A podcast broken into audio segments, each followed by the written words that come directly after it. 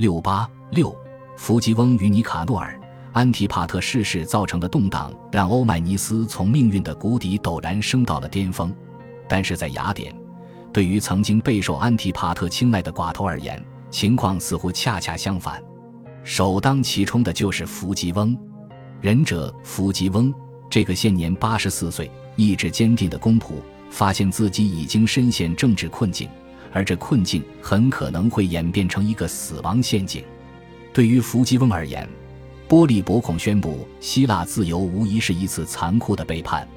弗吉翁当时清楚安提帕特不可能长生不朽，但他做梦也没想到安提帕特的继任者竟然会彻底颠覆现行的政策。该项法令只给这九千人组成的政权数个月的执政时间，之后贫穷之人将会重新成为多数派。进而能够将他们的怒火发泄到曾经剥夺了他们权利的人们身上。弗吉翁可以预见到自己的从政履历将会如何遭到敌人的篡改，他一次又一次地目睹了此般情形落到其他失势之人的头上。他曾努力安抚马其顿人，为像哈格诺尼德这样的不同政见者争取宽大处理，但人们会将这些遗忘，只会看到他曾经与可恨的占领者合作。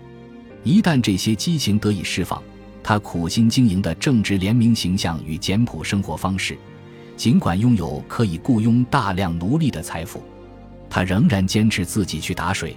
他的妻子依然在为家人们烤制面包，都将无济于事。弗吉翁安然结束自己六十载职业生涯的一大希望，便是波利伯孔与卡山德之间正在不断酝酿的战争。这场战争越发围绕雅典展开。控制着整个爱琴海航道的要塞港口比雷埃夫斯，现在成了双方的必争之地。就在安提帕特死讯公布的前几天，弗吉翁目睹了卡山德的代理人尼卡诺尔潜入那里的驻军营地，并且掌控了指挥权。弗吉翁的敌人被激怒了，他们声称弗吉翁知晓安提帕特行将就木，并且帮助尼卡诺尔取得了控制权。弗吉翁并没有否认。或许他也无法否认，他说服尼卡诺尔举办一些耗资不菲的体育赛事，以取悦雅典人，希望借此掩饰这段并不愉快的插曲。弗吉翁一直都走在雅典与马其顿之间的中间道路上，试图让两国保持和平。但是这条中间道路已经变得极为狭窄，险象环生。波利伯孔的法令在雅典公之于众后。情绪高涨的民众再次要求撤走比雷埃夫斯的驻军。尼卡诺尔受邀与政府议事会在一个安全地点进行会晤，然而雅典人却密谋在尼卡诺尔进入会场的时候将其逮捕。弗吉翁就埋伏之势向尼卡诺尔发出警告，从而使其及时逃脱，而民众则再度陷入愤怒的呼号。尼卡诺尔也被激怒了，威胁要对雅典人展开报复。虽然弗吉翁设法让双方都平静了下来，但是这座城市的紧张局势不断升级。显然，波利伯孔此时正往雅典派遣一支军队以执行他的法令，而尼卡诺尔对穆尼西亚的控制也即将宣告结束。实际上，许多雅典人准备拿起武器，依靠自己的力量结束这场战争。虽然自己的声望正陷入低谷，但尼卡诺尔还是致函公民大会。敦促雅典人禁止建立新军，并站在卡山德这一边。尽管他的论辩收效甚微，但他在用花言巧语分散市民注意力的同时，还在夜间偷偷地往驻军营地增派士兵。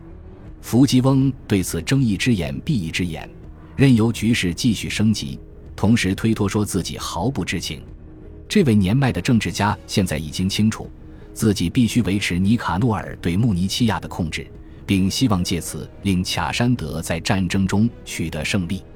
他或许还记得，当他请求不要设置驻军时，安提帕特曾给过他的警告。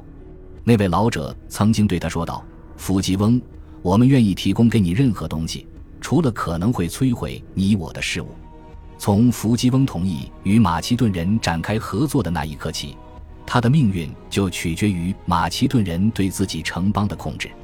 当雅典人终于意识到尼卡诺尔正在做的事情时，已经为时晚矣。尼卡诺尔的军队已经强大到足以守住驻军营地，使其免遭叛乱颠覆。尼卡诺尔通过引入佣兵、占领整个港口以及使用水山控制入口的方式，加强了自己对该地的控制。他现在可以禁止玻璃薄孔的船只进入，而只允许卡山德的船只进港。或者，如果他愿意的话，他还可以断绝雅典赖以生存的食品运输。伏吉翁再度首当其冲地承受着雅典人因为自身愈加受制于人而爆发的怒火。他起身想要在公民大会上发言的时候，却在一片嘲笑声之中被嘘下了台。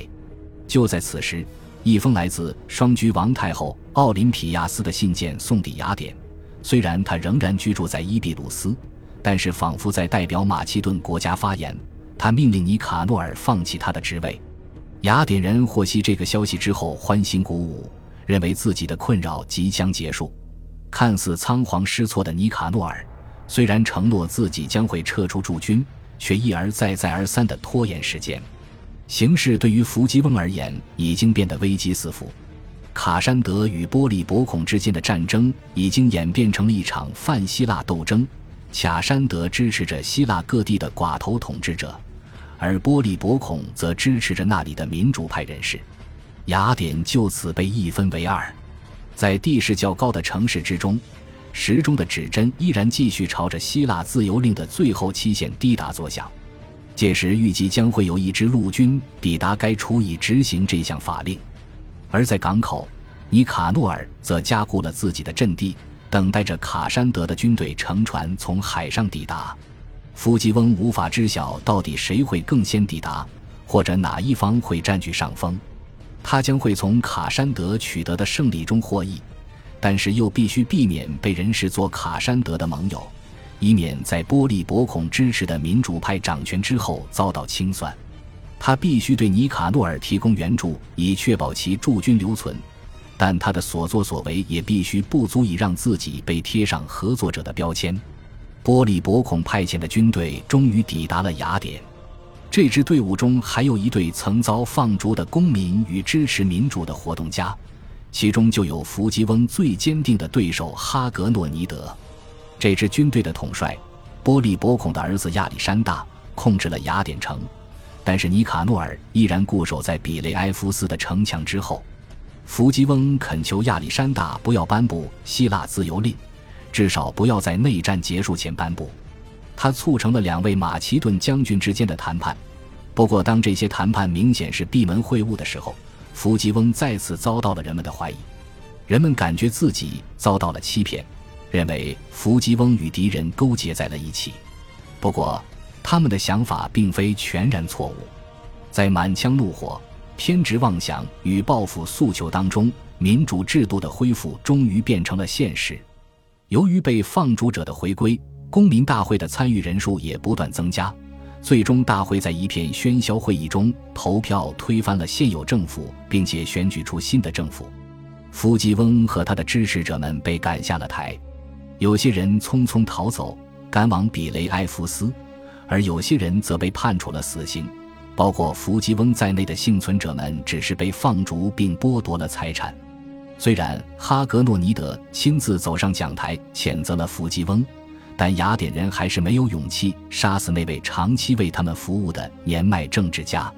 在被雅典摒弃之后，伏吉翁转而向马其顿人寻求支持。他曾小心翼翼地避免以任何明显的方式对尼卡诺尔进行支持。波利伯孔的儿子亚历山大所写的一封信也证实了这一点。在信中，他敦促父亲将伏吉翁及其朋友视作重要的盟友。于是。伏吉翁就这样带着这份文件，这份仰赖陌生人善意的苦涩证明，北上去寻找玻利伯孔。他并没有奢求恢复自己的权利，甚至也没有奢求重获自己的财产。他所需要的只是一处避难之地来了却余生。到目前为止，他一定觉得自己的希望十分渺茫。感谢您的收听，喜欢别忘了订阅加关注，主页有更多精彩内容。